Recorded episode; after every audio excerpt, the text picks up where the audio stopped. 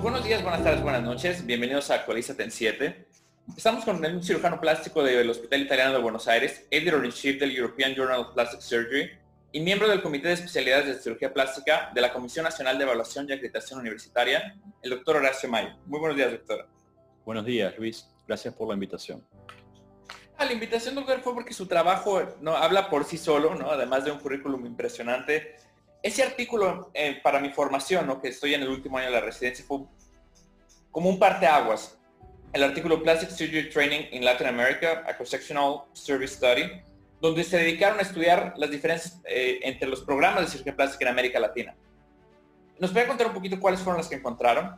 Eh, fue una encuesta realizada entre 22 países de Latinoamérica, Ibero-Latinoamérica, incluyendo Portugal y España. Y los hallazgos del estudio básicamente remarca de que a pesar de que Latinoamérica tiene un, eh, un mismo origen en la historia por haber sido colonias de España y Portugal, la verdad que hoy en día la, eh, el entrenamiento de posgrado en nuestra especialidad es totalmente disímil. Disímil en los contenidos, disímil en los requisitos, disímil en la duración de los programas. Y esto lleva a que los programas en los distintos países sean tan diferentes que mm, sea muy difícil, por ejemplo, eh, muchas veces el intercambio académico o la posibilidad en un futuro de que los diplomas de especialista sean reconocidos en los otros países, como ocurre, por ejemplo, en la Comunidad Europea, donde los miembros de la Comunidad Europea, los distintos países, los títulos de los distintos países europeos son validados en, otros países de la misma región, lo que permite el intercambio de profesionales eh, con mucha mayor facilidad. ¿no? ¿Y eso a quién le tocaría? ¿Esa homologación a quién le tocaría? ¿Sería la FILAP la responsable? ¿Serían las sociedades nacionales, los ministerios de educación? No, generalmente son los ministerios de educación de los distintos países, ¿no? Que deben eh, igualar, eh, deben sentarse con los responsables de las distintas universidades, eh, que son los que... que esa es otra diferencia también, porque mm. tenemos que hay países donde los que únicos que entregan diplomas o títulos de especialistas son universidades, mientras que hay otros países donde también los entregan las sociedades científicas o en otros eh, los ministerios de salud de cada país. Eso también son em, diferencias. La, pero volviendo a tu pregunta original, los ministerios eh, debe haber una vocación política, ¿no? Argentina eh, es parte de lo que es, el Mercosur con Uruguay, Paraguay y Brasil. Tiene miembros como miembros asociados, eh, los tiene, pero no miembros plenos, está eh, Bolivia y Chile, pero deberían, ¿no? los ministerios de educación de cada país y de salud deberían sentarse y eh, establecer eh, lineamientos básicos en cuanto a duración de los programas, en cuanto a los contenidos de los programas, en cuanto a los requisitos de admisión, y de esa manera se unifican los contenidos en todos los países y de esta manera eh, se pueden de esa manera generar títulos de especialistas que sean válidos y reconocidos en todos los países miembros, por ejemplo, del Mercosur. Latinoamérica es muy vasta. La verdad es que eh, lograr que los 22 países de la región en criterio puede ser una tarea titánica. Otro, otro, otro, detalle eh, interesante es el hecho de que eh, hay países de la región que no ofrecen ningún, ningún título, de, no ofrecen entrenamiento en cirugía plástica, como ser Panamá, como ser Bolivia, como ser Puerto Rico. Entonces, em, son sorpresas que uno al llevar a cabo el estudio em, eh, encontró, ¿no? Que por ahí uno desconocía. Yo no sabía que si parecía un boliviano quería hacer cirugía plástica tendría que salir de su país para poder estudiar. por ejemplo. Así es. En Panamá es igual y en Puerto Rico también. En Puerto Rico eh, viajan a Estados Unidos. Bueno, es un estado asociado, ¿no? Estados Unidos, pero eh, Puerto Rico no tiene ningún programa de entrenamiento en cirugía plástica. Tienen que ir a Estados Unidos. Es interesante. Donde son válidos los estudios de medicina y los estudios de cirugía general son válidos. Claro. Oye, doctor, y en, relación que usted está en, esta relación estrecha con Europa, que allá tiene una carga horaria, dependiendo de los países, pero una carga horaria semanal máxima de 48 horas, las cargas horarias de los programas en América Latina son mucho más altas. ¿Por qué, ¿A qué cree que se deba que no hay un compromiso con la publicación de artículos o con la producción de contenido científico de América Latina y que seamos grandes consumidores y no tanto grandes productores de conocimiento en nuestra área?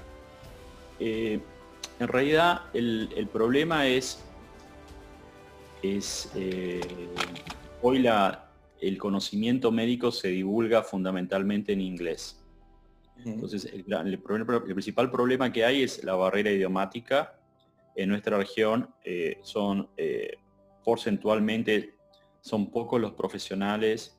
Cada vez más, por suerte, los, los residentes y los médicos jóvenes entienden la importancia del inglés y, se preparan para ello, pero muchas veces, a pesar de tener, eh, conocer la metodología científica, a pesar de, innovar en técnicas quirúrgicas o innovar con diferentes estudios eh, o áreas de investigación, muchas veces los estudios eh, no quieren la relevancia que deberían tener por ser mm. publicados en español. Entonces eso eso juega en contra. Eh, lamentablemente, muchas veces esto lleva a que los autores latinoamericanos sean plagiados. Al ser plagiados, los sajones eh, generalmente aducen de que habían sido, como había sido publicado en español y como no era una, una publicación eh, indexada en bases principales, base de datos o a veces hasta podría estar indexada, pero al ser en idioma español, eh, digamos, no había sido encontrada y entonces ellos asumieron su trabajo como totalmente original. Entonces, eh, y la principal excusa siempre es esa. Entonces, sí, por eso yo siempre, eh, si bien publicar en nuestro idioma es importante, cuando nosotros nos queremos proteger del plagio, eh, es importante la comunicación en inglés. Es, como el mundo diplomático, es imposible trascender en el mundo diplomático si uno no habla inglés, porque no se puede comunicar. Y lamentablemente eh, la comunicación científica por excelencia hoy, hoy, en día es inglés. Prueba de ello es, por ejemplo, que el Journal Coreano de Cirugía Plástica durante muchos años publicó su journal en coreano y ya hace varios años, ya normalmente van 8 o 10 años, eh, el journal coreano cambió su denominación, ahora se llama Archives of Plastic Surgery, y eh, dejó de publicar artículos en coreano y publica solamente artículos en inglés. Todo eso para difundir la ciencia coreana. Eh, e inclusive la Sociedad Coreana de Cirugía Plástica ha ha incorporado traductores para asistir a sus cirujanos plásticos a traducir sus trabajos científicos, ha hecho su journal Open Access para que de esta manera eh, difundir el conocimiento ¿no? Eh, en idioma, en el idioma universal de comunicación científica que, que es el inglés. Lamentablemente es así. Y hablando de esa difusión, doctor, el año pasado durante la pandemia que hubieron 80 mil webinars, este acceso a conocimiento por Zoom, tuve la oportunidad de, asistir a un webinar eh, que, usted, que, usted dio sobre cómo publicar un artículo y estas indicaciones para hacer eh, desde la residencia poder empezar a seguir pasos. Y tiene un artículo también que habla de lo mismo. Sí. ¿Tiene los datos de dónde pudiéramos conseguir el artículo? ¿Tiene pensado dar otro curso en breve? Sí, em, yo el curso lo doy anualmente, todos los años, en la Sociedad de Cirugía Plástica de Buenos Aires. Eh, el año pasado fue por la plataforma Zoom, por lo cual pienso que este año nuevamente será con la plataforma Zoom. eh, es un curso de un solo día, son, son cuatro módulos sobre cómo escribir un artículo científico, cómo elegir dónde publicar, cómo y cómo lograr publicarlo, ¿sí? que es lo más importante. Son básicamente consejos, tips and tricks sobre cómo lidiar con el editor, cómo lidiar con el revisor y, la importancia del buen manejo del idioma inglés, ¿no?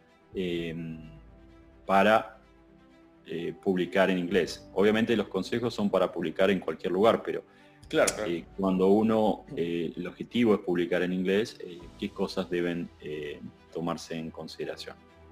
Perfecto. Y ese sería que agosto, finales de año. Sí, generalmente es alrededor de septiembre, octubre, todos los años, pero eh, lo estaré comunicando en, mi social media, pero también te, tendré al tanto para que, para que puedan eh, presenciarlo. Perfecto. Y además de todas estas cuestiones con el de la educación a distancia, webinars, etcétera, con el COVID vino a cambiar muchísimas cosas. ¿Qué impacto cree que la pandemia vaya a tener en las residencias médicas como las conocemos hasta ahora con esta enseñanza para la formación de especialistas, ¿cree que se va a modificar o, realmente no? Eh, yo creo que eh, la pandemia ha provocado en nuestra especialidad eh, la suspensión de, de, muchas cirugías no consideradas urgentes, no oncológicas, han sido suspendidas, canceladas eso eh, ha sido estudiado, realmente produce una reducción en las oportunidades educativas de los residentes y eh, la verdad que eh, tener hoy en día en muchos países ya disponible una vacuna es una esperanza de que la situación se aproxime a la normalidad prepandemia en, en los meses venideros. La verdad es que en países eh, como Argentina nosotros estamos ahora sufriendo la segunda ola. Eh, mm. Las cirugías que requieren internación, cirugías que no sean oncológicas o no urgentes, han sido canceladas. Eh, esto es fundamentalmente para preservar las camas de internación y las capias de terapia intensiva y para también preservar las drogas anestésicas como el propofol que se usan en tanto en las anestesias como en, eh, en, terapia intensiva para la intubación y la asistencia mecánica de los pacientes. Entonces esto realmente, nuestra especialidad, que es una especialidad práctica, eh, y es algo que también habla eh, el artículo publicado en JPRAS sobre el programa de residencia, es fundamental. Entonces, un programa de cirugía plástica que otorgue el título de especialista y que sea puramente teórico es una locura en cirugía plástica, en cualquier rama de la cirugía. Es una especialidad netamente práctica donde si bien la teoría acompaña, eh, no puede enseñarse con webinars o eh, a distancia. O sea, el entrenamiento eh, práctico hands-on es obligatorio. Por eso los programas que no tengan una suficiente carga asistencial en términos de producción quirúrgica eh, no, no, deberían estar certificados y no deberían estar aprobados. O sea, hay, lamentablemente hay, hay algunos programas que, o algunas universidades privadas a veces que, que ven la posibilidad de mm, otorgar un título de especialista y, generan eh, rotaciones en hospitales donde no tienen acceso a operar Ajá. Sí, sí. Todo bien, todo bien, es final de semana, así pasa. Y en la Argentina, ¿cuáles son los requisitos para hacer eh, cirugía plástica? Bueno, eh, en la Argentina el requisito para, para acceder a un programa de especialización en cirugía plástica o residencia son eh, es residencia completa en cirugía general. ¿sí? Eh, en algunos programas aceptan también residencia completa en ortopedia. son cuatro años de cirugía general o ortopedia y luego los programas duran tres años. Ah, creo, que Argentina es de los pocos países que piden la especialidad completa, ¿cierto? Sí. sí. En la gran mayoría de. Doctor, y para terminar, para Por ejemplo, otra, otra, otro, por ejemplo, eh, hay países que no piden cirugía general. Por ejemplo, eh, ah, en Perú no piden cirugía general. Generalmente en primer año, en algunos programas los hacen rotar por cirugía general, pero no es obligatorio tener cirugía general para la para entrar a un programa de residencia. O sea, programa de cirugía plástica. Sí, es muy distinto. Después, por ejemplo, hay países como eh, Chile donde la residencia solamente dura dos años. Eh, ah. Sí, sí, es, muy interesante. Toda la información de los, de los distintos países está resumida en una master tabla, incluida en un artículo, donde, y después lo que eh, es muy común en los países de la zona que muchos países otorgan, eh, los entrenamientos son ad honorem. O sea, muchos son programas de posgrado, como pasa en Brasil también. Eh, son programas que el, no es, es un régimen de residencia, pero en realidad son alumnos de posgrado o posgraduandos, como lo llaman en, Brasil, donde, donde en Brasil, donde eh, tienen que pagar la universidad y no reciben honorarios. Eh, y lo cierto es que el rango de salarios entre los residentes de la región oscila desde eh, los 50 dólares en países como Cuba a 2.000, 1.000 o 2.000 euros en países como España o Portugal, ¿no? que son los países que tienen, eh, que tienen mayor ingreso. Totalmente desfasado, totalmente desfasado. Esperemos que en un, futuro cercano eso se pueda homologar y favorecer la movilidad de especialistas que creo que el mundo necesita en esta eh, epidemia de obesidad, de miles de problemas, cáncer de mama, etcétera, que donde la cirugía básica no solamente es la vanidad, no tenemos una función importante. Doctor, y para terminar, para terminar, para terminar, si usted pudiera resumir o recomendar eh, en una frase para que los residentes o los recién formados puedan ir atrás de sus sueños, conseguir el éxito dentro de la especialidad, ¿cuál sería? El, secreto para conseguir el éxito y, la felicidad es, mi consejo es, solo abracen la especialidad si les gusta la especialidad. No lo hagan buscando un, eh, no lo hagan por fines económicos. O sea, si nosotros abrazamos esta especialidad solamente guiados por el afán de lucro, eh, seguramente no seremos buenos profesionales, estaremos haciendo algo que no nos gusta y lo estaríamos haciendo solamente por el dinero. Y si hacemos cosas solamente por el dinero, eh, estaríamos muchas veces sobreindicando o mal indicando procedimientos que simplemente van a dar eh, un mal resultado y generalmente eh, eso lleva a la frustración y a los problemas legales ¿no? de mala praxis em, y el consecuente reclamo judicial. Entonces, claro.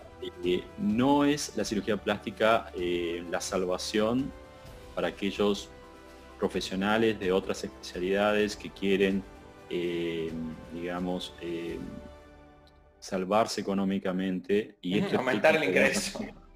Y esto explica, claro, esto explica también el nivel de intrusismo que tiene la especialidad, ¿no? Médicos de otras especialidades que invaden el área de actuación del cirujano plástico fundamentalmente para poder cobrar eh, por los servicios, no tienen la preparación y muchas veces, bueno, muchos chicos eh, no tienen realmente vocación por la cirugía plástica. El paciente de cirugía plástica es un paciente especial, es un paciente muy demandante, demandante no en el sentido de hacer una demanda judicial, sino demandante en el sentido de que busca resultados y, es un paciente especial. Entonces es muy difícil, eh, si uno no realmente no ama lo que hace, es muy difícil hacerlo bien y es muy difícil lidiar con estos pacientes si uno realmente no está comprometido con lo que hace y no ama lo que hace. Entonces, ya lo decía Confucio, elige, eh, elige aquello que te gusta hacer y no tendrás que trabajar nunca más en tu vida. Entonces, solamente hacen la profesión o, la, o esta especialidad si están convencidos que es eh, los que le gusta. Eh, yo, para darles un ejemplo, yo estudié medicina para ser cirujano plástico. O sea, no, eh, no, escogí cirugía plástica al final de la carrera de medicina o después de hacer cirugía general. Mi determinación de ser cirujano plástico me llevó a estudiar medicina primero. Entonces, esto es fundamental que lo tengan en cuenta. Doctor, muchísimas gracias por su tiempo. Vamos a estar pendientes de las redes sociales para el curso de, publicación de artículos, que es muy interesante para ver si podemos incentivar que los residentes latinoamericanos comiencen a publicar desde las etapas tempranas de su formación. Que tenga un excelente sábado. Muchísimas gracias. Gracias a vos, Luis. Hasta la próxima. Hasta la próxima.